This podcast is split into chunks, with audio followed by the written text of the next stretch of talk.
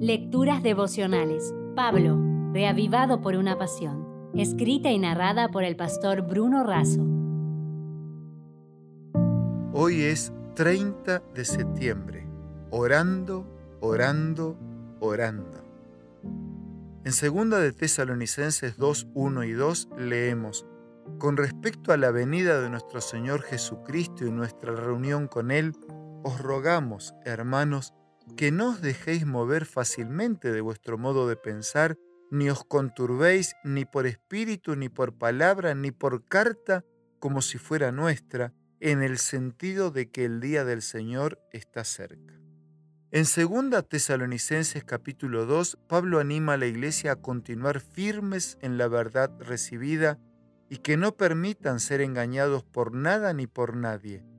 Anticipa que habría un desvío de la fe y que el anticristo se manifestará antes del día del Señor. Describe al hijo de perdición como un poder arrogante y dominador que reclama ser adorado, asume prerrogativas divinas y se presenta como si fuese el mismo Dios. En un sentido más amplio, este poder se identifica como el mismo Satanás, quien ha pretendido ser como el Altísimo. Satanás extrema sus esfuerzos para presentarse como Dios y destruir a todos los que se le oponen. Está activo, actuando como acusador y engañador.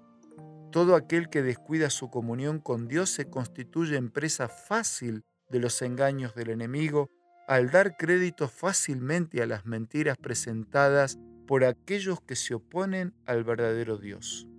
¿Cómo enfrentar a este experimentado engañador? Pablo aconseja permanecer firmes y vivir las buenas enseñanzas recibidas. Tanto el Salvador y el Consolador como el acusador y engañador se disputan el dominio de nuestra mente y corazón. El primero lo hace con cuerdas de amor y verdad, el segundo con lazos de engaño y mentira. Elena de Juárez nos dice que cuando Satanás ve que corre peligro de perder a un alma, hace cuanto puede para conservarla y mucho más cuando el tentado y afligido busca a Jesús.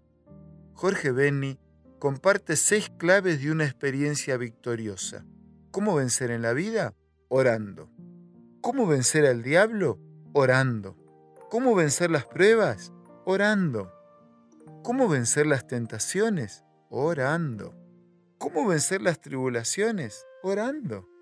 ¿Cómo vencer las persecuciones? Orando. Sin oración seremos siempre derrotados. Necesitamos hacer de la oración nuestro estilo de vivir permanentemente en la presencia de Dios. Nuestra única alternativa de victoria es permanecer al lado de Cristo, orando para que el Espíritu Santo nos conceda sabiduría con el fin de reconocer las mentiras y las fuerzas para permanecer del lado de la verdad. Hoy, de manera especial, oro por ti. Que el Señor te dé fuerzas para caminar a su lado en el sendero de la verdad y fuerzas para enfrentar toda carga de la vida. Concluyo diciendo, es una lucha injusta y desigual, con derrota garantizada, si luchamos solos. Sin embargo, Elena de Huay dice, si el que está en peligro persevera y en su impotencia se aferra a los méritos de la sangre de Cristo, nuestro Salvador escucha la ferviente oración de fe y envía refuerzos de ángeles poderosos en fortaleza para que lo libren. Si desea obtener más materiales como este, ingrese a editorialaces.com.